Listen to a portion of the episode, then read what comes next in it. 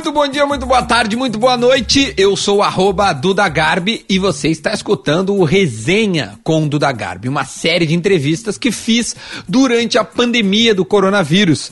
No, através do meu Instagram, eu sempre chegava e convidava alguém é, da comunicação ou um ídolo do Grêmio, algum personagem. E hoje você vai escutar Fabiano Baldasso, ex-repórter do Grupo RBS também saiu do Internacional, onde fazia um trabalho em que ele explica nessa entrevista com uma riqueza de detalhes muito grande. Aqui não tem corneta, aqui não tem nenhuma rivalidade, aqui tem a carreira e olha, ele falou muito, muito bem. Então eu quero que você escute com muita atenção. Com vocês, Fabiano Baldasso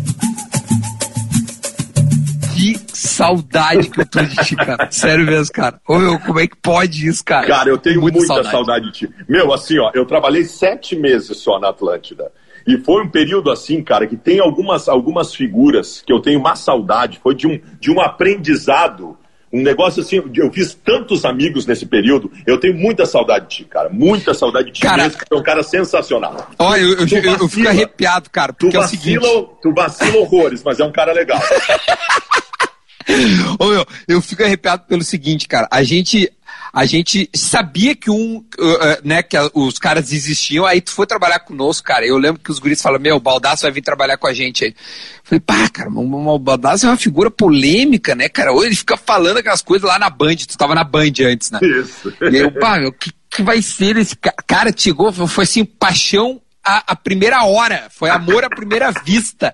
E hoje, cara, eu fico vendo tudo que tu, que tu fez depois do, da rádio e, e, eu queria falar disso, mas eu queria voltar um pouco, porque eu não quero, é, como é que é, tipo, é, a, já chegar no ponto que a gente tá hoje, porque tem muita coisa que aconteceu, entende? Tem, poxa, cara, tu, tu, tem uma trajetória muito sinistra como radialista e isso não dá para esquecer, embora tu queira esquecer, porque tu jogou tudo fora. Sabe? Porra, velho. Não, não, não, dá pra esquecer, caramba. Uh, meu, primeiro de tudo, tu tá bem, tu tá feliz? Tô bem, cara, tô feliz. Claro que a gente tá numa angústia nesse processo agora, isolamento social, mas a gente tá. É um período de aprendizado, todos nós vamos sair melhores disso, a gente teve que passar por isso, mas eu tô legal, tô bem, cara. Eu, eu tô vivendo um momento, um momento profissional muito legal na minha vida Tu sabe muito bem, a gente até pode falar sobre isso depois dos meus passos, depois que eu saí da Atlântida, que foram muito importantes para a minha vida profissional e para a minha vida financeira também. E, e pessoalmente estou muito legal também. Tá tudo, tudo certo, cara. Tá tudo vivo nos melhores momentos da minha vida.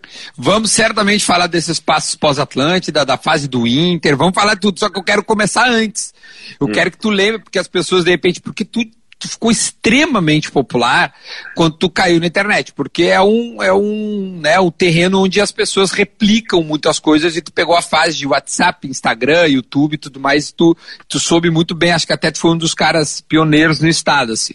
Mas antes, cara, tu teve uma puta participação na Rádio Gaúcha e, e, e tu fez tipo assim, um nome fortíssimo. Eu quero que tu é, é, é, relembre como é que tu entrou no rádio. Quero, eu quero que tu volte um pouco, porque tu tem uma característica, meu, que, que de repente essa que te acompanha hoje não, não te ouviu falar no rádio.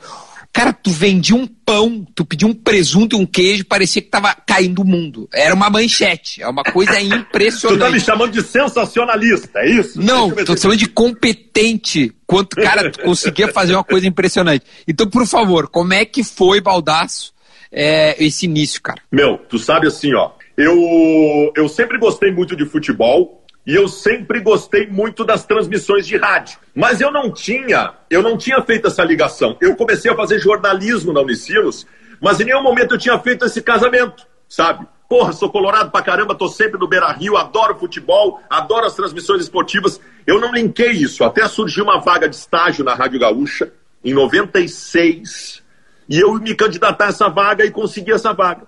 Aí, cara, um mês depois me caiu a ficha. Porra, como é que eu não tinha visto que é isso que eu quero da minha vida? Eu trabalhei 13 anos na Rádio Gaúcha. Na rádio, meu, assim, ó, eu, um mês de Rádio Gaúcha eu já era produtor do Sala de Redação, lidando com Rui Carlos Osseran, Lauro Quadros, Paulo Santana, toda essa turma. Então, assim, foi uma coisa muito maluca, cara, que foi muito difícil eu não me deslumbrar no começo, porque era uma coisa, eu estava vivendo com pessoas que faziam parte da minha vida desde que eu tinha nascido. Cara, na Rádio Gaúcha, cara, foram 13 anos. Eu trabalhei até 2009 lá. Eu fui produtor, eu fui estagiário, eu fui repórter, eu fui apresentador de programa, eu apresentei o Sábado Esporte, o Pré-Jornada. E eu viajei muito. Eu, como repórter, quando eu deixei a Rádio Gaúcha, aliás, esse foi um dos motivos para isso, eu viajava 15 dias por mês. Eu passava metade do mês fora, com Inter, Grêmio, Seleção Brasileira. Aí chegou um ponto que eu, eu sou um cara que gosto muito de renovar ciclos da minha vida, não sei se tu já percebeu. E aquele foi um, foi um, primeiro, é, foi um primeiro momento assim que eu pensei, cara, aqui eu acho que deu. E aí eu pedi para sair da Rádio Gaúcha naquele momento, e aí depois me desenvolvi. Estamos em que ano? Na timeline. Em 2009. Estamos em 2009 e aí eu entro na, na, na Bandeirantes. Entro na Bandeirantes. E, e concomitante a isso, 2009 foi o momento em que se popularizou no Brasil o Facebook e nasceu o Twitter. Exatamente nesse momento, 2009. E eu comecei, aí, aí entra um, um mundo paralelo na minha vida profissional, que acabou virando o mundo principal. Porque o que que eu, o que que eu tu, tu disse antes, te, te, tornou muito popular na internet. Claro que eu tenho entrado com o nome de um repórter de 13 anos da Rádio Gaúcha, me ajudou no começo do processo. Mas, meu, de cara eu vi ali algumas coisas. Primeiro, porra, uh, eu, uh, é outro público, é outra linguagem, é outra proposta, é outra relação. Os caras estão muito próximos de mim, não é que nem no rádio que a única coisa que tu sabia do público estava te ouvindo é quando alguém ligava para rádio. Não tem? Agora não. Agora os caras estão tudo aqui em cima de mim. E aí eu procurei me reinventar, cara, como comunicador, porque eu tinha uma grande, eu tinha uma grande, um, um grande medo. Eu tinha medo de virar o tiozão falando de futebol para tiozão.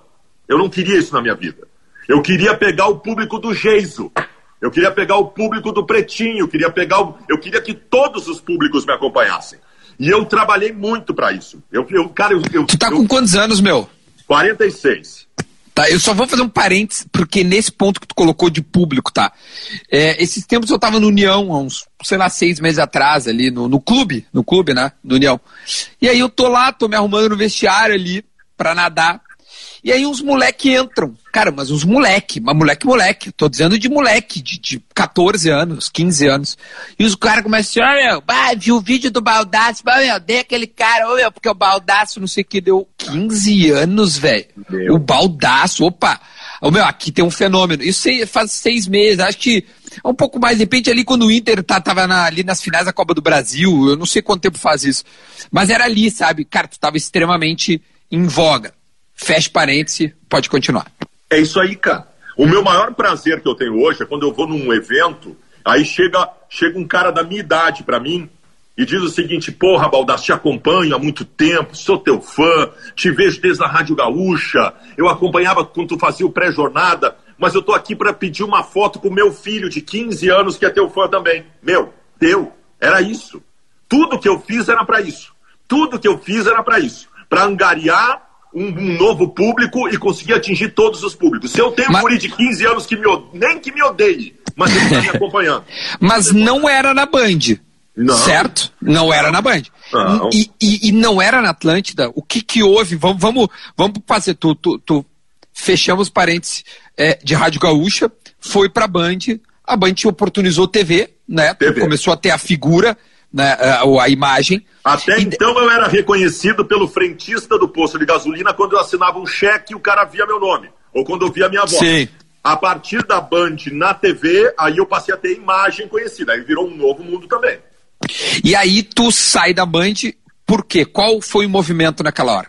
Renovação de ciclo. Eu tinha cumprido o meu ciclo lá. E eu tinha uma conversa com o Alexandre Fetter já há algum tempo, que ele queria me levar para Atlântida. E, porra, eu vislumbrei ali, primeira oportunidade profissional maravilhosa de viver algo que eu nunca tinha vivido. Num veículo de, de, de, de absurdo de, de alcance, com um público que me interessava muito e com pessoas super talentosas. Cara, eu digo isso, em, não é porque tu tá aqui, eu digo isso em todos os meios que eu, que eu participo. Os sete meses na Atlântida me proporcionaram a conviver com as pessoas mais talentosas que eu convivi em toda a minha carreira de 25 anos de jornalismo.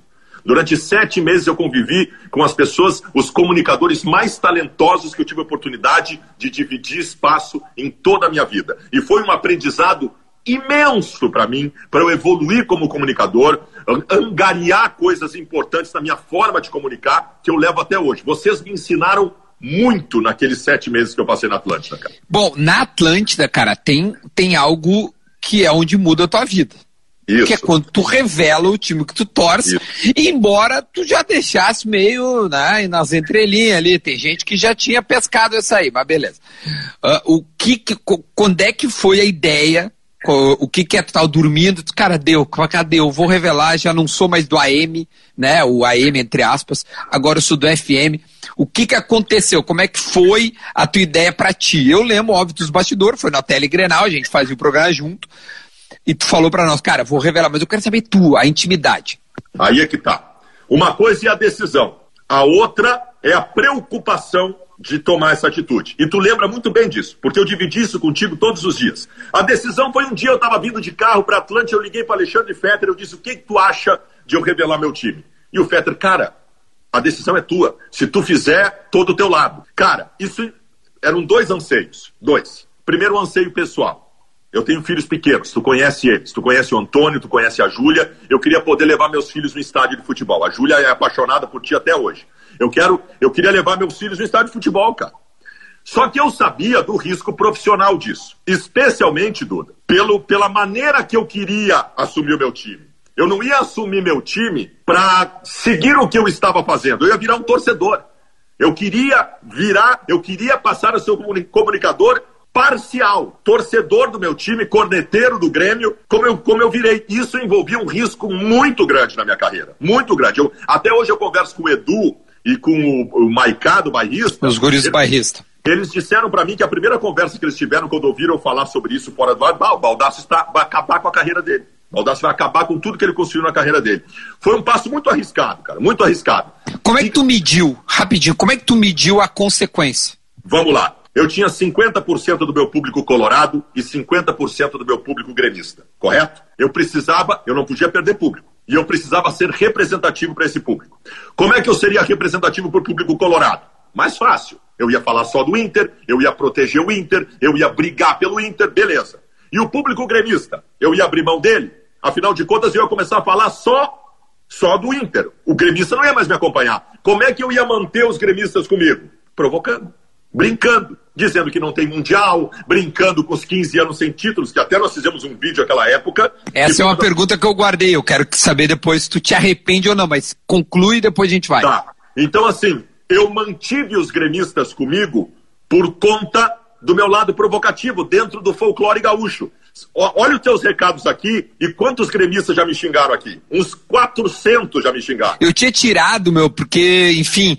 Mas eu falei, cara, quer saber, velho? Assim, Deixa, comentem, meu. porque, é, aliás, além de comentar, manda para todo mundo, compartilha, tá vendo esse, essa setinha? Manda, manda, diz, ó, oh, tá o Dudu Baldaço, ó, um gremista e um colorado conversando é, como amigos. Meu, meu, eu não tenho problema nenhum com um gremista me xingando. É quase uma obrigação de um gremista me xingar. Não tem problema nenhum. É, o, o meu lado provocativo envolve isso e eu estou preparado para isso. Eu não tenho problema nenhum com isso. A minha mágoa, o problema é se, eu, se os gremistas estiverem entrando agora aqui e, disser, e perguntassem para ti, ô Duda, quem é esse cara que está no ar aí? Aí eu ficaria preocupado. É, aí boa, boa. Preocupado. Deixa eu te fazer uma pergunta, então, pegando nisso aí.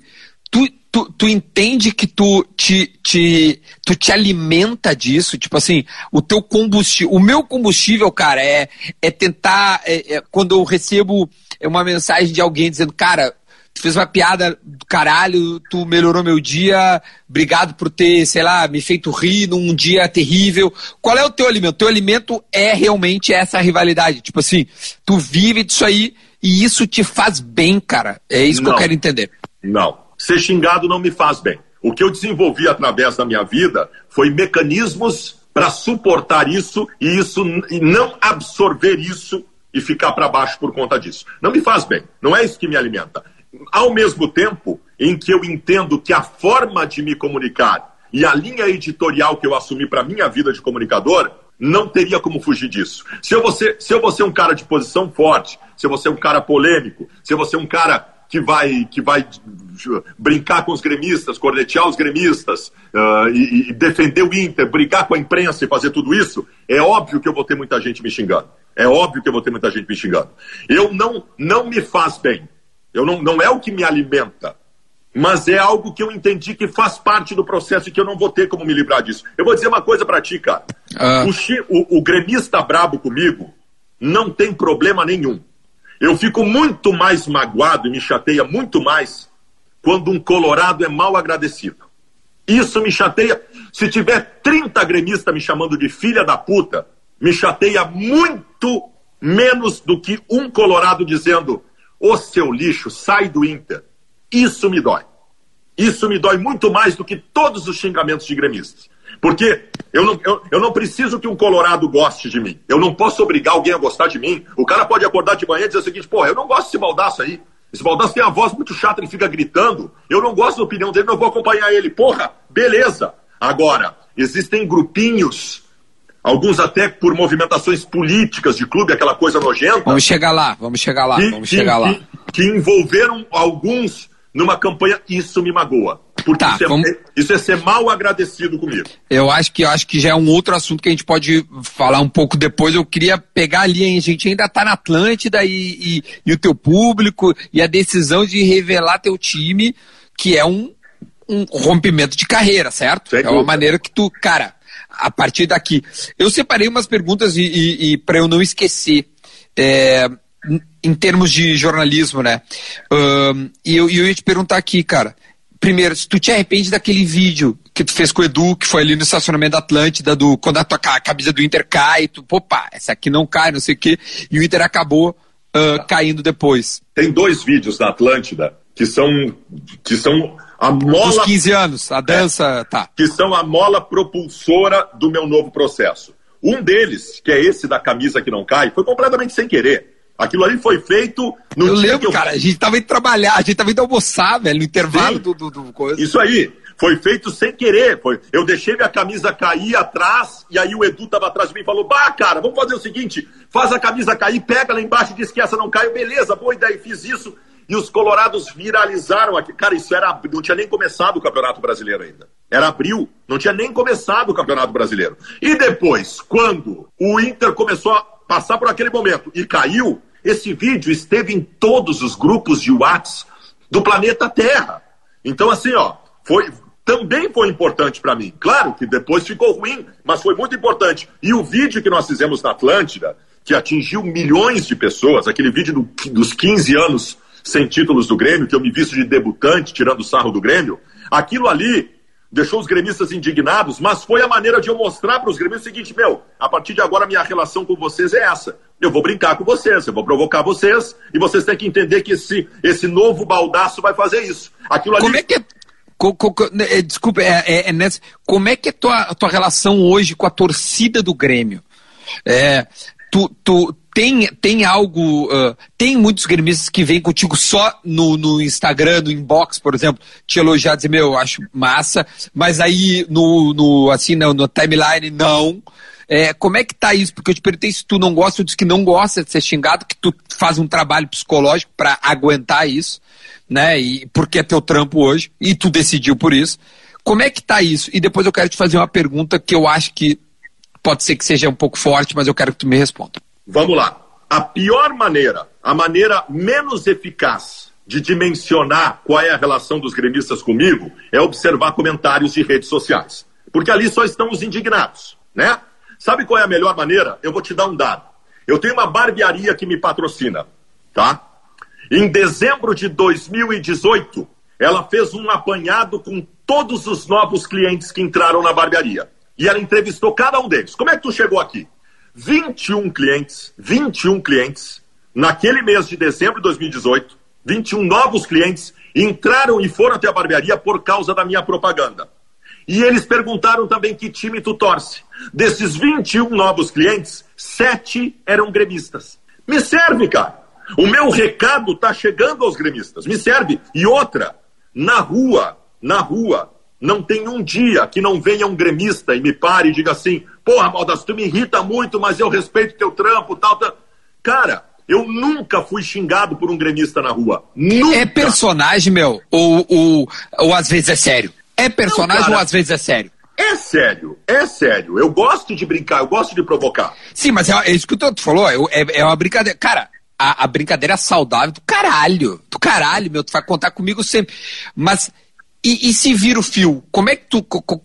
É, tu acha que tu já virou esse fio? Tipo assim, já foi agressivo? É, tu acha que às vezes tu passou do ponto?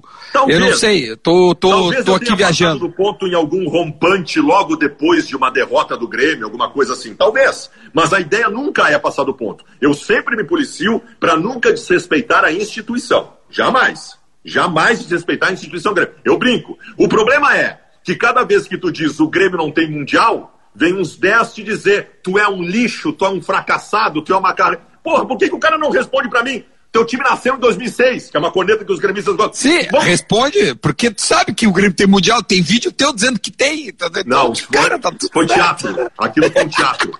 Então, assim, Porra, vamos, vamos, brincar no mesmo nível, tu entendeu? É isso que eu gostaria que acontecesse. Tira sarro de mim. Diz que tu tem três Libertadores e eu tenho duas. Existem várias coisas pro gremista tirar sarro de mim também, como eu tiro sarro dos gremistas. Só que tu sabe que nós vivemos numa sociedade com que claro. tem, né? Sabe como é que funciona. Não, tá, tu, a outra pergunta que eu queria te, te fazer, que eu quero saber é assim, como é que tu reage quando alguém diz que tu não é jornalista mais?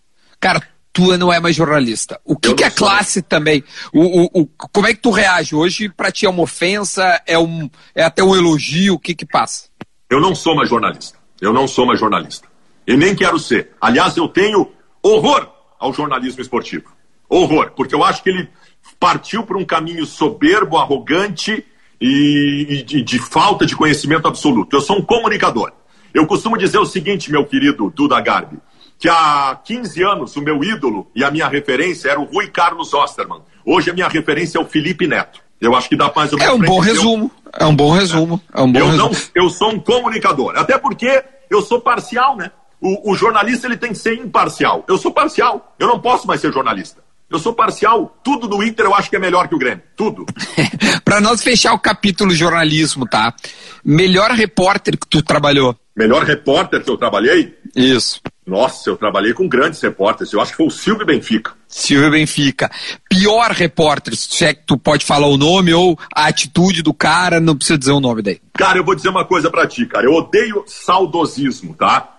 Mas, cara, a, a atual reportagem da imprensa gaúcha no esporte, talvez um ou dois fardariam na imprensa esportiva que eu trabalhei a, na Rádio Gaúcha, por exemplo, há 15, 20 anos. Que, por exemplo, é, que da, eu acho das o Rodrigo antigas... Oliveira da Gaúcha maravilhoso, eu acho uhum. João Batista Filho maravilhoso, mas eu conto nos dedos os repórteres de hoje que me entusiasmam. Conto nos dedos. Uh, o que, que é o pior da profissão de jornalismo? O desgaste diário e o salário baixo. E o melhor? A falta de rotina. O que, que foi teu grande momento na carreira, tô, né, até tu, tu até tu, tu te transformou. Estou dizendo da, do, do, da jornalística, vamos dizer assim. Foi quando eu vi o Messi pelado. Como assim, cara? Me conta Ninguém essa. nunca vai repetir isso. Em 2006, em 2006, quando o Inter decidiu a Libertadores da América, eu estava na Noruega, na estreia do Dunga na seleção brasileira na Noruega, no mesmo dia. Eu não vi o Inter ser campeão da América em 2006. E a minha missão era a seguinte: fazer o jogo da seleção. E se, e se o Inter ganhasse, no outro dia eu embarcava para Barcelona. Aquela coisa da Rádio Gaúcha assim, a Gaúcha já fala da terra do adversário do Inter no final do ano. Eu fiz isso. Eu passei uma semana em Barcelona. E a minha missão era entrevistar o Ronaldinho Gaúcho. Só isso. O resto era perfumaria. E, cara, primeiro dia, segundo dia, eu não consegui nem entrar no treino do Barcelona, para ter uma ideia. E aí no sexto dia, eu ia viajar, no sétimo dia eu viajava à tarde. No sexto dia, eu liguei pro Assis e pensei assim, porra, vou dar uma incerta, né, cara? Vai que o cara me atende lá em Porto Alegre, me dá uma mão. Eu liguei pro Assis, o Assis atendeu e disse, porra, irmão, eu tô aqui no vestiário, rapaz. Só um pouquinho que já vão te buscar aí. Meu, tava terminando o treino do Barcelona. Eu entrei no vestiário. Eles estavam tomando banho, velho. Eu vi o Messi pelado, o Eto'o se secando na toalha todo o time do Barcelona. Eu, eu duvido ter um outro jornalista no Tá, mas mundo. isso aí é depois do Mundial, então. Antes Porque o Inter mundial. ganha. Ah, tá, tá, tá, quando eles decidiram que seria o Barcelona, tipo. Isso! Vai pra Março. Tá, beleza. beleza. no final do ano. Per então perfeito. tava lá. O Messi era um gurizote ainda, nem jogou no final do ano porque se Sim, machucou. sim, é isso aí. Eu entrevistei o Ronaldinho Gaúcho dentro do vestiário do Barcelona, com todo mundo lá dentro. Eu duvido ter um jornalista da história do planeta que tenha feito isso. Esse é o meu momento de maior orgulho como jornalista esportivo. E um momento que, cara, tu te arrepende, cara, no, no, no na carreira de, de, de, jornalista, algo que tenha feito, cara, errei ali, não Meu, precisava, sei lá. Eu vou te dizer uma que... coisa, embora, embora eu seja taxado como um polemista, eu tô, eu tô muito mais comedido com algumas coisas. Eu fiz críticas na minha vida, como homem de opinião, absolutamente exageradas, descabidas e, e com falta de empatia, muitas vezes. E eu me policio com. Eu vejo, às vezes, coisas que eu disse lá atrás que eu jamais repetiria. Sabe? Aquela coisa assim, tu fazer uma crítica pela crítica, sem conhecer o assunto por completo, mas tu, tu querer te posicionar a todo momento. Hoje eu penso duas, três vezes, eu procuro entender o que está acontecendo antes de fazer uma crítica. O grande problema que eu acho do jornalismo, do jornalismo esportivo é que nós nos achamos, Duda, uh, donos da verdade e nós opinamos muito sobre coisas que nós não temos conhecimento. Aliás, eu aprendi um pouco disso contigo. Tu é um cara que te policia bem, bem mais do que eu com isso, e hoje eu estou me policiando. Como é que um jornalista esportivo diz: os médicos erraram na cirurgia do Rodrigo Dourado? Porra, cara! O, a, a, a preparação física do Inter é ruim, o trabalho está sendo mal feito. Meu, eu não sou médico, eu não sou preparador físico, eu não tenho condição técnica de fazer essa crítica, cara. E o jornalismo esportivo está cheio de. Eu fiz muito isso. Isso eu não faria mais. Isso eu me arrependo. Porque eu Boa. não tenho capacidade técnica para fazer isso. É, eu, eu, eu, eu realmente eu, eu me policio muito antes de falar. Eu, eu penso 700 vezes, eu acho que diferente de ti, que já começou é, como jornalista e não ter. E, e, sei lá, não chegou a ter algum jogador para conversar.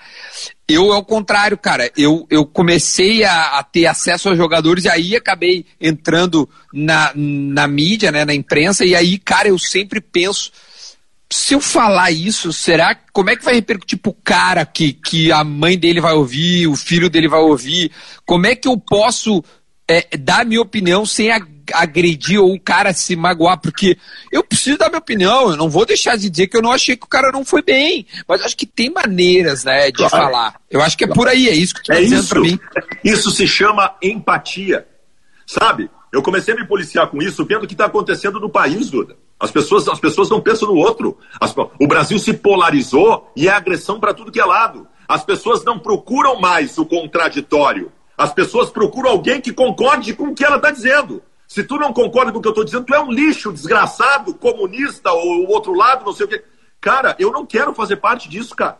Eu não quero fazer parte disso. Eu quero, eu quero poder conviver com o contraditório eu quero poder fazer uma crítica, considerando que do outro lado existe um ser humano que tem uma família, que tem filhos, e que a minha crítica possa ser apenas profissional e não vá agredir o cara pessoalmente, entendeu? Eu, eu, eu passei a pensar muito nisso, mas te confesso, antes eu não pensava. Sim, óbvio. Bom, é, eu, quero, eu quero partir para o capítulo Inter e, e, a maneira com que tu entrou lá no clube. Uh, antes eu só te convido para te. Serve uma, uma bebida aí que eu quero brincar de eu nunca contigo. Que eu, é algo que eu faço já com vários é, é, convidados aqui. O que que acontece, Baldacinho? Como é que ah. funciona? O eu nunca é muito simples. Tu vai pegar um trago aí, eu vou pegar um trago aqui. E aí eu vou fazer, eu nunca, sei lá, comemorei o gol do meu time quando estava no ar. E aí, se tu já comemorou, tu vai beber. E assim nós vamos conversar tá. pra gente poder criar assunto, tá? Então. Era que a Monique foi pegar pra mim aqui. Tá, para aí que eu, eu vou me servir aqui também, para aí. Porque daí a gente se serve. Segura aí. Vamos lá. Tá, aqui, para aí. Vai, ó, o que, que é isso aí? Um tá Jack James, isso aqui, isso aqui é um Jack Daniels melhorado. Honey. Que isso? Mostra, mostra pra galera que eu vou pegar o uísque aqui, para aí. Aqui, ó. Só vê um copinho pra mim ali. Vamos lá. Minha mulher vai pegar aqui.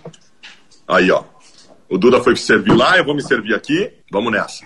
Só um pouquinho, deixa, deixa chegar o copo aqui. Tá, eu peguei. Ai, eu peguei um, um esquinho aqui, tu pegou também? Peguei, só deixa, deixa ela, a Monique me ajudar tá, aqui. Ela vai botar um. Tá, beleza. Ó, eu, eu tô aqui, ó. Eu peguei um, um Johnny, um Johnny, um Johnny Blackzinho. Ah, o Rica, o Rica Perrone tá na live. Um beijo pro Rica aí. Grande tá Rica Perrone. Nosso bruxo. Gente boa, gente tá, boa. Tá bom, tá bom. Tá aqui, tá? ó. Vambora. Tá, beleza, ótimo. Aí, só, só pra gente é? molhar o bico. Se eu, se eu beber é porque eu fiz. Tu fez. Exatamente, tá. essa é a brincadeira, tá? Então vamos lá. Primeiro eu nunca, tá? Eu nunca inventei uma notícia só pra me dar bem. Tu já inventou uma notícia, tu tem que beber, senão tu não bebe. Nunca inventei. Nunca inventou. O que, que mais perto de. Porque uma vez, eu vou te confessar, uma vez, eu não vou dizer quem, me contou quando eu trabalhava na Band, que um repórter da Gaúcha, da tua época, é, quando saiu de férias, deixou 10 boletins gravados. Eu era o produtor. Ah, então tá. eu lembro disso. Esse cara beberia, né? Tu não. É. Ô meu, deixa eu lembrar. Eu vou te dizer uma que eu fiz então. Uma vez, sabe que os times argentinos, quando vêm jogar no do, qualquer, os, os, argentinos não dão entrevista, né? Os jogadores de futebol da Argentina são uma marra do caramba. E eu era repórter, aí uma vez veio o River Plate, que tinha o Francescoli jogar com o Grêmio aqui. E ah, aí, tá. 97, aí eu... 8, por aí, né? Ou Isso, 9, de repente. É. E aí eu desesperadamente tentando entrevistar alguém do River Plate como repórter para botar no ar, cara. Eu fazia o boletim do River Plate e não, ninguém falava, ninguém falava. E passou o time inteiro, eu tinha passado a manhã inteira esperando os caras chegar, os caras entrar no hotel, entrou todo mundo, ninguém quis falar comigo. Aí vem atrás o roupeiro, empurrando o carrinho. E aí eu pergunto pro roupeiro, como é que o senhor está vendo o confronto contra o Grêmio amanhã? E o cara respondeu, olha, é um confronto muito difícil, Grêmio é um grande equipe tal. Aí eu botei essa sonora no ar e falou Francescoli. Cara, ô meu, essa é, não chega a ser inventar notícia, mas tu criou, criou. Teve uma, uma outra também. Quando, ah. o Grêmio, quando o Grêmio jogou com Boca, a final da Libertadores de 2007, eu fui para lá uma semana antes. Aí, em determinado momento, a minha pauta era, era falar sobre, sobre a segurança da torcida do Grêmio que ia para lá. E aí eu não conseguia nenhum representante da polícia. E aí eu encontrei um cara na rua que era tipo o azulzinho deles. E aí o azulzinho tava lá orientando o trânsito, eu encostei do lado dele. O senhor acha que vai ter segurança para a torcida do Grêmio aqui? E ele, sim, sim, cá estamos todos preparados para Grêmio e tal. Aí eu, aí eu meti no ar um, falou o subtenente comandante da segurança argentina. E o pior é o seguinte... Cara... A zero hora botou no outro dia a entrevista, cara. Então tem que beber, Baldaço. Tá, Olha tá. tudo que tu já fez, cara. Muito bom, velho. Ó, essa era, essa era mais ou menos a próxima pergunta. Era assim, ó. Eu nunca disse que tava num treino, mas estava em casa. Não, tia, porra, deixa eu beber. já fez. O que, uma vez, o que, que tu fez? Uma vez, cara, eu ia fazer um jogo do Inter em Fortaleza. E, eu, e aí, olha, olha, olha o que, que eu fiz, cara. O voo 6 da manhã sai de Porto Alegre, escala em São Paulo, e em São Paulo escala para Fortaleza. Só que o seguinte, cara, eu dormi na primeira parte, desceu o voo em São Paulo, eu desci. Só que, cara, o voo parava em Campinas e depois em Guarulhos. E eu desci em Campinas, cara. E aí o seguinte, velho, eu peguei carro, táxi, enlouquecido, porque ia sair uma hora depois do voo de São Paulo. Tinha uma viagem de Campinas a São Paulo. E eu perdi o voo, cara. E se eu dissesse isso na Rádio Gaúcha, os caras iam me matar. Porque eu tinha que estar à tarde no treino do Inter lá em Fortaleza. E aí o seguinte, os caras disseram, não, meu amigo, Fortaleza agora só amanhã de manhã. Eu passei um dia inteiro no hotel, entrando no ar. Primeiro eu liguei pro Hernani Campelo, que era oh, Eu liguei pro Hernani Campelo, que era o repórter da Rádio Guaíba que estava lá, e disse pra ele, meu, se tu disser no ar, a Rádio Guaíba é a única que está aqui, eu te mato. Eu perdi o voo. Eu vou entrar no ar o dia inteiro na Gaúcha dizendo que eu tô em Fortaleza. E aí eu entrava no ar, os caras pediam, como é que tá o tempo aí em Fortaleza? Eu no aeroporto de Guarulhos, cara. Eu cara, o Balda... A rádio, a rádio... Pode beber, pode beber todo esse uísque depois que tu fez, cara. Tu mentiu um dia inteiro, velho. Ó, a outra, tá? Vamos lá quando isento, temos que começar assim, né? Porque depois tu, tu, tu, enfim, tu te declarou que sempre foi colorado. Isso ninguém, se ninguém nega. É, quando isento, eu nunca sequei o Grêmio trabalhando. Tu secava o, tio, o, o Grêmio? Pode beber, pode beber, pode beber. em qual jogo e como foi? Meu, deixa eu te explicar o seguinte. Uh, não é secar, porque as pessoas não sabem disso. Quando tu trabalha num grande jogo, tu tá tão envolvido com o jogo como repórter, tu tem tantas incumbências, tantas responsabilidades, seja as do ar, seja as técnicas, que tu não tem tempo para torcer. Os caras perguntam para mim, no Grenal tu torcia pro Inter? Não, não, eu não, não torcia pro eu tava trabalhando. Agora, claro que quando dava um gol do Inter me dava uma coisa diferente. Claro que quando eu, eu, eu um dos jogos que eu tenho grande grande grande orgulho de ter coberto foi o Grêmio Boca, lá na Argentina, final da Libertadores 2007. Porra, meu trabalho no ar, fiz tudo certinho, tudo perfeito, absoluta isenção, as entrevistas, tudo. Mas é claro que lá dentro de mim, quando Boca meteu um, meteu dois, me dava uma coisa boa. Mas não era o secar, entendeu? Não é aquela coisa assim, ó, de transparecer no ar que quer que o Grêmio. Não, eu não queria que o Grêmio perdesse. Mas o Grêmio perder me dava uma satisfação, porque aí vem a infância, vem a adolescência, aquela coisa toda, né? Sim, aí tu, aí tu volta às tuas origens. Outro... Eu, eu, nunca fui, eu nunca fui parcial como repórter na minha vida. Meu trabalho como repórter foi sempre atendendo a todas as obrigações de imparcialidade necessárias. E nunca, nunca na minha vida eu puxei para um lado como repórter. Ó, oh, eu nunca fiz churrasco na casa de jogador. Quem são teus amigos, cara? Quem são os Meu, jogadores que tu, ó. que tu, que tu acredita? Esses dias eu entrevistei, eu não tô te comparando e jamais te compararei a Romildo Bozan, que é o meu ídolo. E eu ah. perguntei para ele, presidente do Grêmio, perguntei, presidente, tem como o presidente ser amigo de jogador? Ele disse, não, não tem como e tal. Agora, na tua posição, Baldaço, que não tem nada a ver com o Romildo, mas é um cara que tem que criticar, que tem que é, colocar o, né, a sua opinião, tu pode ser amigo de jogador? Talvez possa, mas eu não consigo. Semana pa... Os jogadores do Inter me odeiam. Por quê? Porque eu sou, eu sou um cara que dá opinião, né, cara? Eu sou um cara crítico. Semana passada eu fiz uma, uma cobrança contundente ao grupo de jogadores do Inter que eles reduzissem os seus salários. Que eles tomassem a iniciativa, que era uma vergonha que estava acontecendo, funcionários do Inter sendo demitidos e os jogadores não mexiam em nada. Eu já sei que eles não gostaram nada disso e querem me matar. Então é muito difícil isso. Eu tenho amigos jogadores, mas geralmente é depois do processo, sabe? O Índio é meu amigo. O Bolívar é muito meu amigo. O Yarley é muito meu amigo. Eu tive uma relação muito boa também, na, na época que tinha mais convivência, com o Darley, com o Roger. O Darley nós fazia festa junto, cara. Nós fazia festa junto. Mas é raro, cara. É raro, porque quando tu, tu, tu, tu, tu tem a incumbência da opinião porque as pessoas em geral, isso vale para os jogadores, mas vale para ti e vale para mim também. As pessoas não gostam de ser criticadas. Não, ninguém vai dizer assim, eu acho legal ser criticado para eu crescer. Não, ninguém gosta de ser criticado. Ser criticado é ruim. E na condição de jogador de futebol, o cara vai ser, na mesma proporção que elogiado, vai ser criticado. Então, é difícil eu ter uma relação amistosa com os jogadores. Esse time do Inter agora, o D'Alessandro já me xingou em redes sociais, o Edenilson... Não, eu, eu ia te perguntar isso. Eu, eu, eu, ia pegar é, essa pergunta que eu te fiz. A, a, brincadeira é: eu nunca fiz churrasco em casa de jogador. Tu já fez, bebeu. Mas desse atual grupo que tu pôde conviver, tu, tá, tu ficou no Inter quanto tempo? Quatro, cinco anos? Quatro anos. Quatro anos. Desses caras que tu pegou, o, o que é que tu tinha atrito e qual razão? E e por que, cara, o, Eden, é, é, o Edenilson, o Nico, tu falou, e quem mais que xingou? O Damião, o D'Alessandro, todos já me xingaram nas redes tá. sociais. E como é que tu te sente, cara, se tu é um colorado e, e não gosta de... de e, e, torce pros caras e os caras não gostam de ti? Ou meu, te xingam, não sei se não o gostam. Meu, o meu amor é pelo Inter. Algumas pessoas confundem isso e trocam as bolas. Eu vejo muita gente aí que é mais apaixonado pelo jogador que pelo clube. Meu amor é o Inter. Dos jogadores, eu cobro dos jogadores eu cobro. Eu cobro atuação, cobro bom futebol, porque o Inter é um time que paga em dia. Eu faço cobranças. Eu faço cobranças.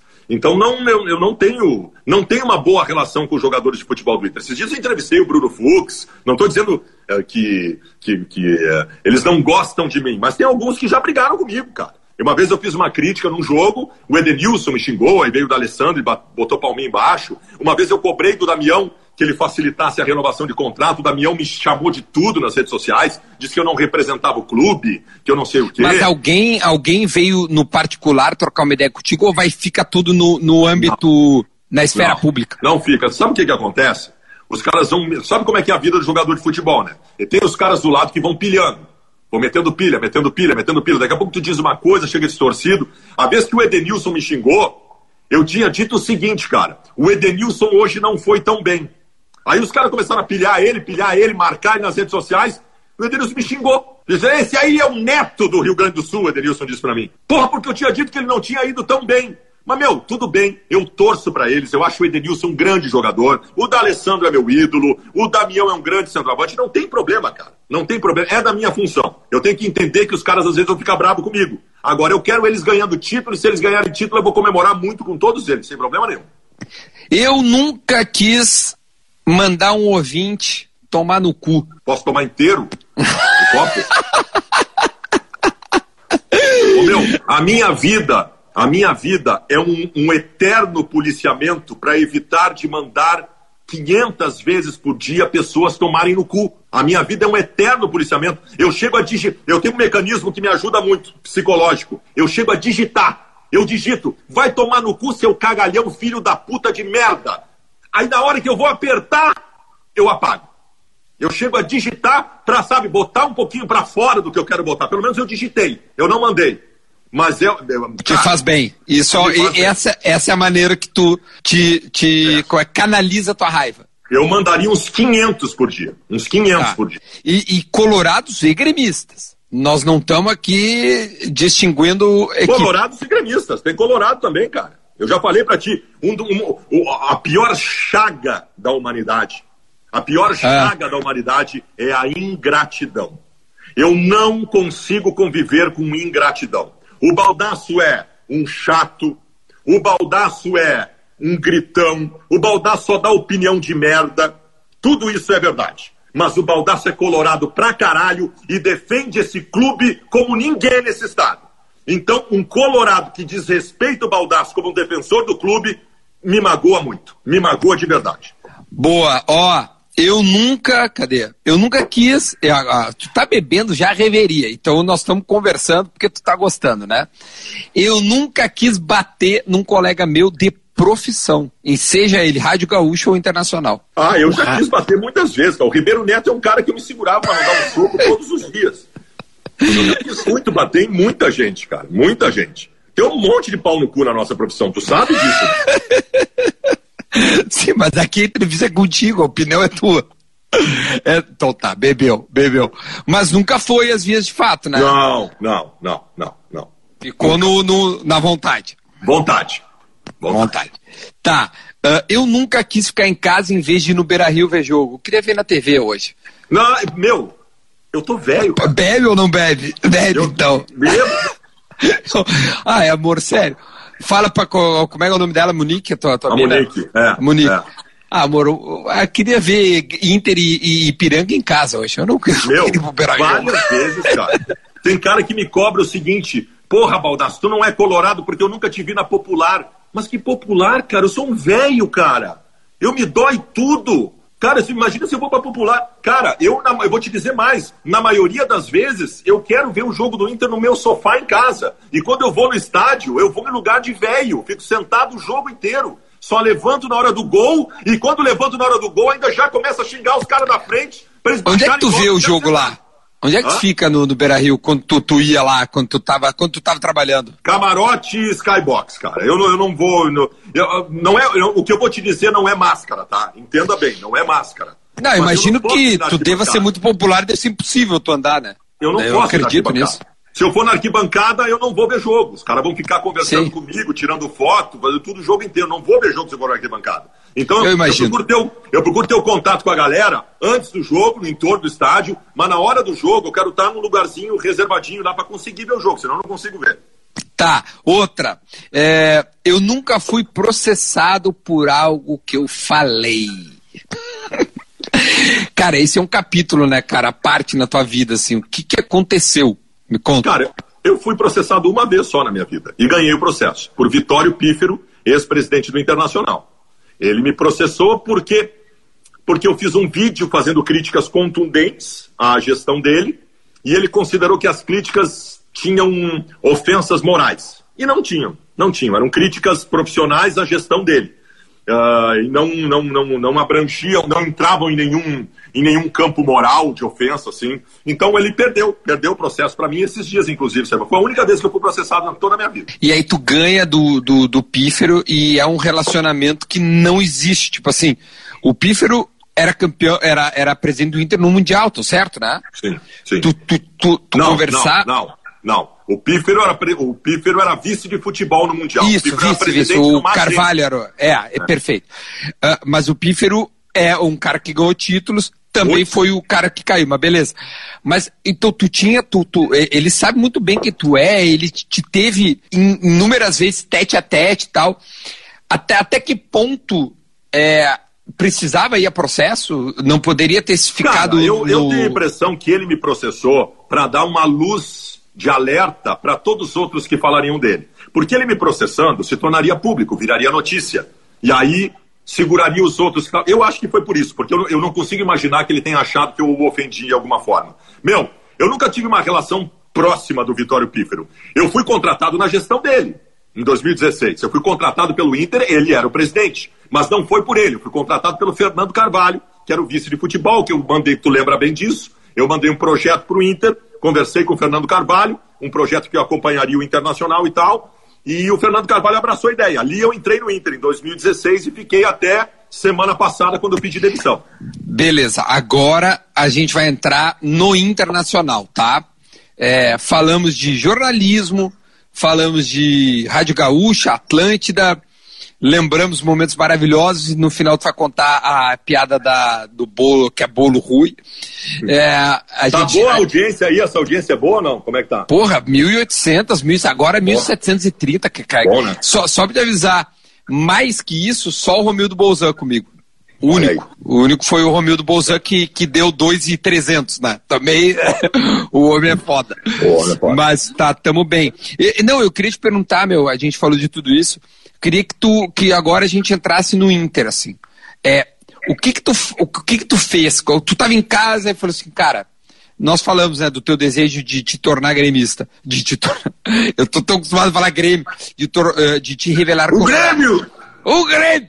É, co... é, como é que foi? Tu, tu mandou um WhatsApp pro, pro Fernando Carvalho e disse, cara, eu quero, eu, eu quero virar Colorado pro mundo. Conta essa transição e depois me conta Inter. Eu quero saber, bastidores, eu, eu quero que tu me conte. Meu querido Duda Garbi, eu vou dizer para ti agora coisas que eu nunca disse na minha vida para ninguém, tá? Tu sabe que quando nós trabalhamos juntos eu tava fudido financeiramente. Tu lembra disso, né? Eu sei muito bem. Cansamos de, cansamos de conversar sobre uma árvore é, na subida do morro e perguntar como é que nós vamos ganhar dinheiro, cara. Porque tá Isso foda, aí. irmão. Isso aí. Meu, eu era um cara que em determinado momento da minha carreira, quando eu atingi uma popularidade incrível nas redes sociais, e números incríveis nas redes sociais, eu olhava para mim e pensava, cacete, por que, que eu não estou ganhando dinheiro com isso ainda? Como é que pode? Eu, eu vou pro Zafari, os caras tiram foto comigo em cada gôndola que eu paro. Eu, todo mundo me conhece no Rio Grande do Sul. Eu sou popular pra cacete e eu ganho uma merda de salário. O que, que é isso? Por que, que as redes sociais não estão me dando dinheiro ainda? Aí um dia, eu estava dividindo essa minha angústia com um colega meu que estava no Rio de Janeiro, o Henrique Marques. Lembra dele? Trabalhou na Rádio Gaúcha. Meu, meu, meu parceiro, pô. Isso. E aí o Henrique falou, cara, tem alguns caras no Brasil, inclusive o Rica Perrone, que estava aqui na. Não sei se está aí ainda. Tem alguns caras no Brasil que estão fazendo o seguinte, Baldaço, eles são expressivos em redes sociais e eles estão vendendo coberturas para grandes empresas. O cara vai cobrir a Copa do Mundo pela Vivo, pelo, pelos canais dele na, na, na, nas redes sociais. E eu fiquei, ele me disse isso de noite, fiquei pensando. Aí no outro dia eu estava indo para Porto Alegre e eu pensei assim: caramba, por que, que eu não ofereço isso para o Inter? Nós estamos numa merda, o Inter está indo para o rebaixamento, mas eu achava que ia salvar ainda. Fernando Carvalho tinha recém voltado. Por que, que eu não ofereço para o Internacional a minha ação como Colorado nas minhas redes sociais para jogar essa torcida para cima, começar a acompanhar o Inter em todos os jogos? Vamos jogar para cima, vamos tentar fazer a coisa acontecer, oferecer uma cobertura nas minhas redes sociais para o Internacional. Liguei para o Fernando Carvalho no caminho ainda. O então o projeto, só um parênteses, então o projeto era é, tu é, repórter barra torcedor cobrindo a torcida, seja ela em casa ou fora. Esse era Isso. o projeto que tu apresentou para o Carvalho. Isso. Tá. Pra levantar o moral, mostrar que tem Colorado em Fortaleza, tem Colorado. Aí eu, liguei pro Fernando Carvalho, preciso falar contigo. Fui no escritório, vem aqui no meu escritório. Fui no escritório, apresentei o projeto e falou, cara, maravilhoso. Quanto é? É tanto. Fechado. No, na noite anterior eu tinha falado com o Henrique Marques, no outro dia, às duas da tarde, eu tinha acertado com o Inter. Tá? Eu comecei a trabalhar, comecei a fazer esse projeto lá em setembro de 2016, comecei a fazer isso com o Inter, uh, continuava na Atlântida. Obviamente, passou duas semanas, começou recado nas redes sociais pro, pro Duda Melzer. Não acredito que a RBS vai admitir que um cara que trabalha no Inter trabalhe no. Oh, eu lembro direitinho disso. E eram inúmeras denúncias, acontecer. entre aspas, do é. que tu tava lá no Inter. Como se eu não tivesse exposto publicamente que eu fazia, né? Mas aí o que, que aconteceu? Eu conversei com o Fetter, eu falei, Fetter, nós dois vamos nos incomodar. Nós dois vamos nos incomodar. Então vou fazer o seguinte, cara. Num outro momento a gente volta a trabalhar junto tal. Aí eu saí da Atlântida e comecei a trabalhar no Inter. Não, o Inter caiu, tá? Veio Marcelo Medeiros de presidente, e aí eu reformulei meu processo e passei a fazer no Internacional, Duda, uma das coisas que mais me deu prazer em toda a minha vida, como profissional. Eu passei a ser um, um protagonista na comitiva colorada. O que, que é isso? Com o ônibus do Inter, eu, as taças, o Saci, ex-jogadores como Índio e Arley, nós viajamos de 2017 para cá o Brasil inteiro, todos os finais de semana, fazendo eventos consulares em cidades distantes. 65% do quadro social do Inter é de Colorado que mora longe. É do cara de Frederico Westphalen, que é sócio do Inter, e vem duas vezes por ano no Beira Rio. Ele paga a associação, Duda, para ajudar o clube. Então, que, qual é o mínimo que o clube pode fazer por ele? Mandar um ônibus lá para fazer uma festa com os caras, levar o índio e Arley uma vez por ano, para mostrar que o clube se preocupa com eles. E outra, cada evento desse que a gente fazia, a gente voltava com 50, 60, 70 novos sócios. Então eu, eu, eu, eu no primeiro tá, momento. Mas daí só um pouquinho, mudou então a tua, a tua atuação dentro do Inter. Mudou. Mudou. muda. Tá, o Inter cai de 16 para 17. Tá, mas então, 17 aí, aí... eu ainda fui em todos os jogos. Eu fui em todos os jogos da Série B fora. Todos. Tá, be tá beleza. Então tá, o, o Inter. Uh, tem a Série B, o Inter cai, volta. O Inter em 17. Tu acompanha o Inter na subida, é isso? Tudo. E depois tá, eu paro a... de viajar. Tá, beleza. É isso aí que eu queria entender. Aí tu para de viajar e muda a, o trabalho. Agora tu deixa de acompanhar a torcida e passa a tentar a, a, sócios para o clube, é isso? Em 2018 e 2019, com uma diferença básica. Em 2018 eu era uma atração, como os outros. Eu era o cara que ia lá para tirar foto com os torcedores do Colorado, comunicador tal. Em 2019 eu assumi o comando, toda a organização do processo e a profissionalização da área. A partir do momento que eu assumo em 2019, nenhum diretor viaja mais. Nenhum diretor viaja. Viajo eu, profissional do clube, e toda a equipe, e eu coordenando toda a equipe. A gente otimiza todas as viagens, faz 140 eventos no ano, traz 6 mil novos sócios para o clube e, e, e torna o setor do clube estrita e absolutamente profissional. Eu tenho muito orgulho de ter feito parte disso de ter coordenado a equipe, ter participado de toda a logística disso. O meu 2019 foi disso no Internacional. Quanto tu conseguiu arrecadar de sócios e também financeiramente, o que, que tu agregou para o Inter? Porque por que essa pergunta? Porque a tua demissão agora foi muito, muito. Cara, acho que tu ficou 24 horas, 50 horas na, na no, no, Twitter lá. E eu vi isso.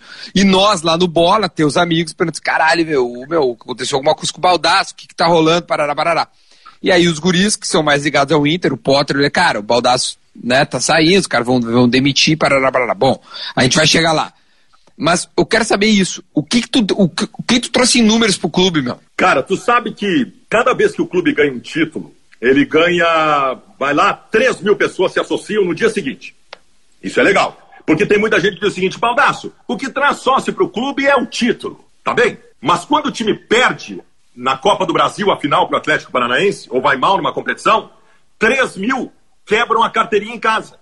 Então, tu não tem segurança se a relação fosse só essa. O trabalho que eu fiz no Internacional é um trabalho que de manutenção do quadro social. É um trabalho que mantém, mesmo na hora ruim, o quadro social estável.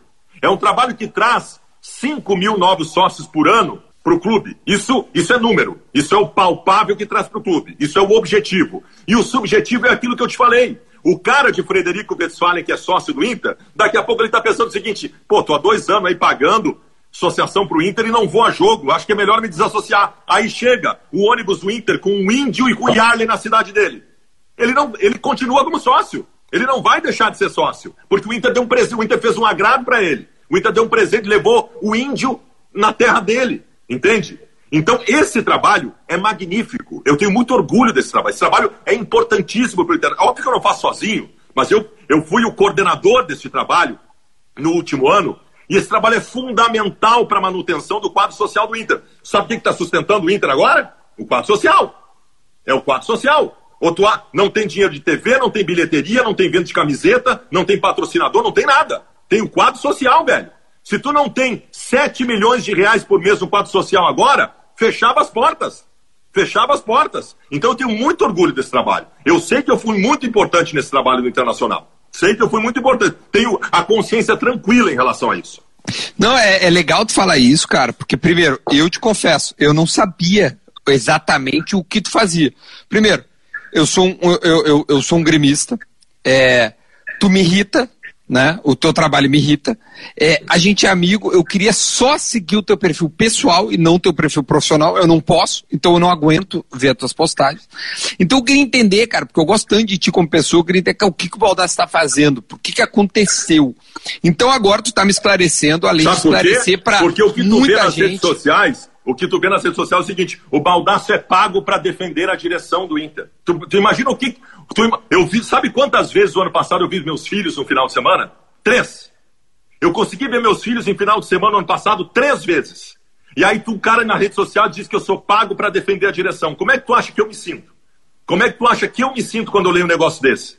Mas é triste, cara, mas não tem como mudar. O meu trabalho no Inter foi esse. Foi esse sempre. Eu nunca recebi um centavo para dar uma opinião A ou uma opinião B. E nunca receberia. A minha opinião é livre.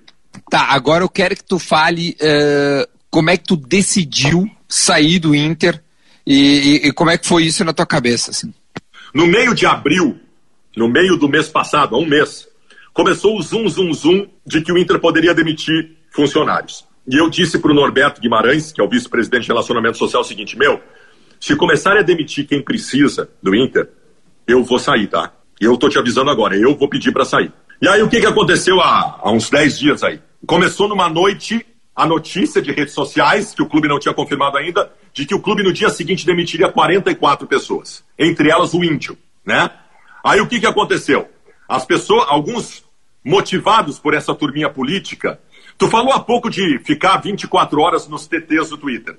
Só pra gente lembrar o seguinte, tu entende disso tanto quanto eu. Pra tu ir pros TTs do Twitter, se tu tiver 2.300 tweets citando o teu nome, tu vai para lá. Então é pegar 100 pessoas repetindo o teu nome toda hora, tu vai pros TTs, que foi o que fizeram aquela noite, tá? Algumas pessoas relacionaram assim, estão mandando o índio embora e o baldaço vai continuar no clube. Fizeram essa relação, não sei por qual motivo, tá? Não foi por isso que eu pedi demissão. Eu pedi demissão porque eu não deitaria a minha cabeça no travesseiro tranquilo se eu soubesse que eu continuei no clube e alguém do almoxarifado, uma secretária do clube, que ganha dois mil reais por mês e precisa do clube, fosse demitido. Eu não, eu não conseguiria deitar a cabeça no travesseiro. Por um motivo muito simples. Eu tenho outras fontes de renda. Eu tenho outras fontes de renda. Eu ganho uma grana boa no YouTube, eu ganho uma grana boa aqui no Instagram com os meus patrocinadores. Eu não dependo do Inter para viver. Então, como se confirmaram as, as demissões, eu mandei um e-mail de manhã para o presidente do clube, para o vice de relacionamento social, para todo mundo dizendo... Mas tu seria demitido, cara? Acho que não. Acho que não, porque eles já tinham tratado comigo redução de salário Acho que não. Não tem como garantir, mas eu acho que não. Mas eu pedi demissão. Eu pedi demissão e comuniquei o clube. O presidente me ligou no mesmo dia, me agradecendo, dizendo assim, cara, que, que atitude. Cara, eu, eu, eu obedeci a minha consciência para deitar a cabeça no travesseiro e dormir tranquilo. Tá, mas assim, ó, bom, aí tu apresenta, entre aspas, uma carta de demissão. Aí o presidente olha e diz assim, cara, esse é o cara que trouxe tu, tu, tu, tô dando números teus. esse cara trouxe, sei lá, 5 mil, manteve é, é, sócios. É, eu não quero que tu se demita. Por que, que ele aceitou e como é que foi a conversa com ele? Porque não tem evento, Duda. O que eu faço não vai ter até o final do ano, entende? Não vai ter.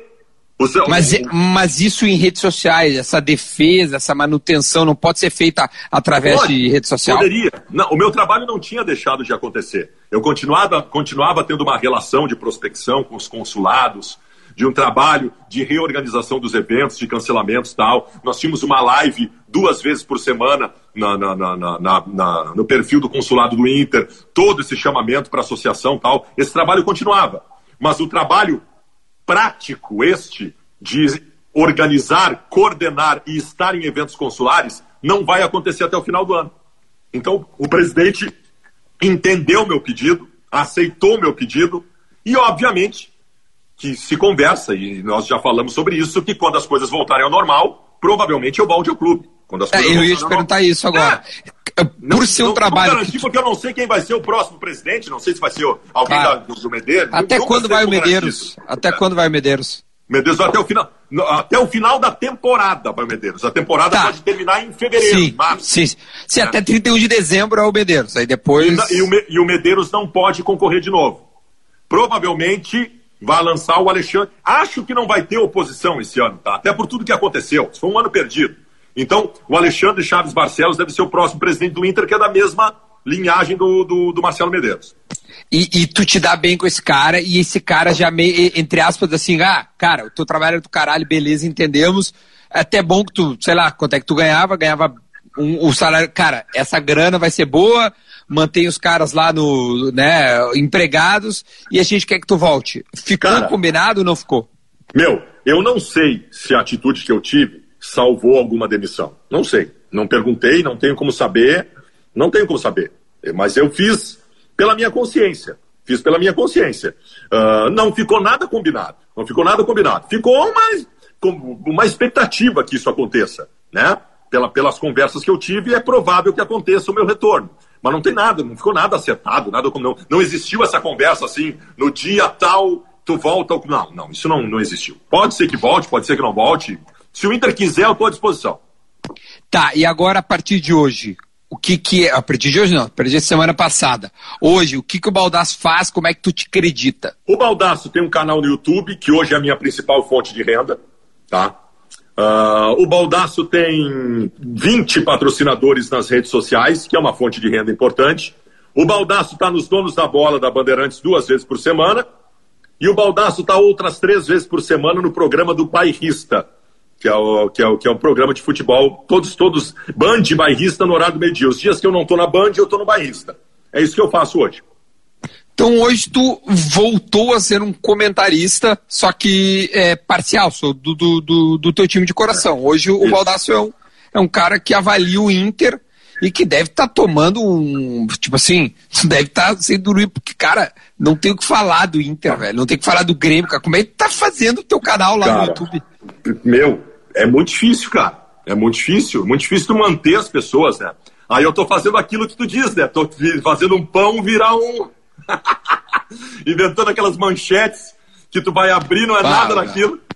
É, cara, na tua voz, é que no YouTube eu não sei se é igual ao rádio.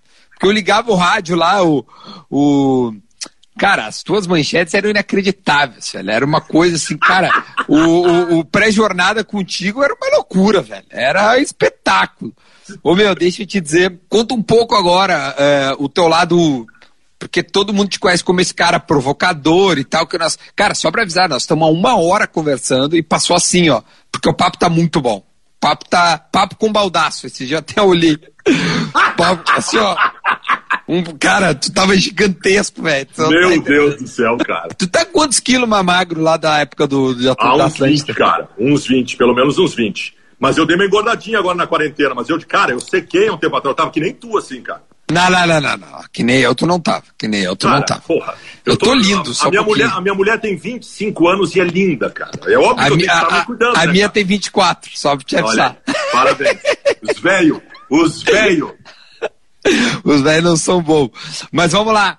É, conta, meu, uh, a piada do. A piada não, cara, a história do que é bolo Rui, que foi um sucesso no Pretinho ah, Básico, na tua meu, curta passagem, porém inesquecível. Isso é uma passagem, na verdade, muito angustiante da minha vida. Uma passagem que, que, que foi, foi bem importante, me marcou negativamente. Eu, as pessoas acham graça hoje, mas para mim ainda dói. Ainda dói. O que que aconteceu? Eu tinha uma namorada lá no começo da década de 90. O nome dela era Daisy ou Denise, eu nem lembro. Quando fica velho, tu começa a esquecer o nome das namoradas, que eu não lembro nem o nome dela. E aí, cara, ela me levou, aquele fatídico dia que ela me levou para conhecer a família dela, né? E aí eu fui na casa, era a casa de um tio dela. E eu fui conhecer, e lá está, como era aniversário do tio dela, estavam todos os familiares. E foi neste universo que eu fui conhecer toda a família dela. Que é uma situação constrangedora, já é ruim, de, de cara já é ruim, né?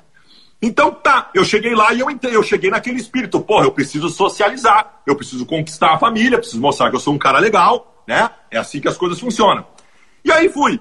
E aí chego lá e vai, conversa com um, conversa com outro. Em determinado momento, vem aquele, aquela cena do, do, do, do, do, do parabéns, né? Cantar parabéns pro tio que tava de aniversário, e vem o bolo. E aí a, a tia, a esposa do aniversariante, a tia da minha mulher, cortou o bolo, começou a servir o bolo para as pessoas e me serviu uma fatia de bolo. Eu experimentei o bolo e, cara, o bolo tava horroroso. Mas assim, um negócio assim, ó, abatumou, foi um horror, o bolo tava horrível. Mas eu, obviamente, fiquei na minha, né? Eu fiquei na minha. Só que aí ela falou o seguinte: que bolo ruim. Ela falou, ela tinha feito o bolo. E ela falou, que bolo ruim. E aí eu disse o seguinte: olha, realmente, senhora, o bolo ficou ruim. Mas essas coisas acontecem. A minha mãe também, às vezes, ela erra a mão. Várias vezes, assim como aconteceu hoje, a minha mãe fez bolos ruins também. Cara, quando eu falei isso, parou, silenciou toda a sala. Todo mundo me olhando, cara. E eu pensando assim, meu Deus, eu olhei para minha namorada, ela tava fazendo assim para mim, ó. E eu pensando, o que, que eu falei de errado, cara? A mulher que fez o bolo disse que o bolo era ruim, eu só confirmei para ela, eu fui ser legal com ela. E nisso vai, minha namorada me chama para conversar lá na rua. Aí eu chego lá na rua eu falei, vem cá, tua família é louca, cara. A tua, a tua tia disse que o bolo era ruim. Eu só confirmei que o bolo estava ruim para ela. E ela falou, animal. A minha tia não disse que bolo ruim. A minha tia pegou o bolo para dar pro meu tio e disse que é bolo ruim. Ô meu, essa história, cara, juro, tem no YouTube, velho, de tão bom que é. Conta a história do Barão. Bah, meu, isso aí. Meu, o Potter tava junto nessa aí. Eu, nós tava na casa do Carlos Guimarães, em Atlântida Sul. Nós tava tudo meio bêbado já, de férias. Aí toca o meu telefone. Toca o meu telefone, eu atendo. Alô, gostaria de falar com o Fabiano Baldoso. E eu falei, ó, oh, amigo, aqui é o. Aqui é o Fabiano Baldaço. Oh, ok, Baldoso. Aqui é da Rádio Sociedade do Recife. Nós estamos lhe ligando para lhe colocar no ar. Nós queremos uma opinião sobre o jogador do Internacional que o esporte acaba de contratar, o Barão, lateral direito Barão. Você poderia falar sobre ele?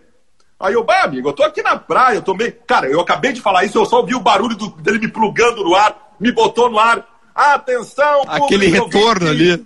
Ó, nós vamos agora a Porto Alegre conversar com o repórter Fabiano Baldoso sobre o lateral direito Barão. O lateral que o esporte contratou, lateral de velocidade, lateral qualificado, que não erra um passe, lateral de cruzamento perfeito, que tá chegando no esporte Recife, jogador de seleção brasileira. Não é isso, Baldoso? Boa tarde. Aí eu entrei e falei: olha, amigo, muito boa tarde. Desculpa frustrar a expectativa de vocês aí, mas o Barão, lateral direito do Inter, que está indo aí para o esporte, ele, ele, ele não tem bom cruzamento, ele erra muitos passes, ele defensivamente é um jogador que tem muitas dificuldades, é um jogador que tecnicamente é mal acabado, no fundamento, inclusive chute dele é ruim. Então eu, eu não quero frustrar as expectativas de vocês, mas vocês estão contratando um jogador ruim aí para o Esporte Recife. Eu acabei de falar isso, deu um silêncio de quatro segundos. Tu sabe que em rádio, quatro segundos de silêncio é uma eternidade. É uma eternidade. E quando acaba o silêncio, o apresentador diz o seguinte: Ô Barão, você concorda com isso que o Baldoso está dizendo? O Barão estava no estúdio, cara! O Barão tava do lado dele no estúdio. Meu, eu peguei o celular, era aquele, sabe aquele que abria assim? Eu joguei na Sim. parede, quebrou em três, quatro Startup aquele. O cara não me falou que o Barão tava no estúdio com ele, cara. E o Barão chegou a falar assim, porra, Baldaço, não me fode. Não, eu, eu desliguei, cara. Eu desliguei, eu não sei o que aconteceu depois. Não sei o que aconteceu depois. Ô, essa história é magnífica, velho. Cara, Ô, meu, sei lá, como meu. é que tu tá, cara? Tu tá bem? Tô bem, tá cara. legal? Tô bem, tô, tô, tô, tô, tô tranquilo, tô feliz, cara. Financeiramente, tu conseguiu a independência, cara. Não, cara, a- o, o jornalismo esportivo ganha mal, né? Tu mesmo falou. Mas, cara, eu acho assim, de verdade, assim, óbvio que às vezes o cara tem é, é, vontade de, de, sei lá, fazer coisas é, independentes e tal, mas, cara, eu gosto tanto do que eu faço, cara. Eu tenho. Eu, eu, eu- de verdade, tipo, eu acordo, eu tenho prazer no que eu faço, fazer o bola nas costas, ancorar o bola, é, fazer o sala de redação, por mais que eu seja um grão naquele, na, né, na, na- na- naquele arroz ali, cara, eu sou um grãozinho desse tamanho, eu acredito que, que seja um programa bacana, que as pessoas acham legal. O, o Pretinho eu acho maravilhoso, então eu acabo que eu gosto muito de fazer o que eu faço, cara, mas eu, eu, eu sei que, que enfim, o, o mundo é gigante e o que tu fez é, uma, é um ato de coragem para muita gente. E vou te dizer assim, o que tu fez, o que outros colegas meus amigos, Pedro, por exemplo, Pedro Manioto, amigo nosso, fez. Isso, cara, é, é nos encoraja, sabe, a tipo assim, façam o que vocês quiserem. Existe vida aqui fora e tá tudo certo. Eu tô, eu tô sendo o cara mais transparente possível, depende até demais. Então, é realmente é muito tranquilo. Assim, hoje eu faço o que eu amo e se eu quisesse sair, ou se eu. eh, Se eu por, cara, que nem tu, tipo, cara, achei que o ciclo acabou. Eu, eu, eu faria, mas não, cara, eu, eu ainda entendo que eu posso ter um pouquinho mais de lenha e tô, Meu, tô muito Bruxo, feliz. Tu é um cara, tu é um cara espiritualizado, tu é um cara, tu é um cara que, que, que, que, que trabalha bem esse lado e eu te conheço, eu sei disso. A gente tem que estar feliz, cara. Tu tá feliz, tu tá feliz trabalhando no lugar, tá- então tá bem.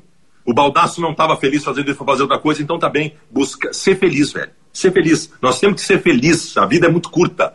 Se a gente tá feliz, tá tudo ótimo. Tu tá feliz fazendo o que tu tá fazendo nos veículos de comunicação. Eu tô feliz fora dos veículos de comunicação. E vambora, velho. Vambora. Vou te Tô dizer, bêbado. cara, é, não, mas é, é, mas essa é a intenção, meu, eu quero te dizer muito, mas muito de veras, assim, no fundo do coração, obrigado.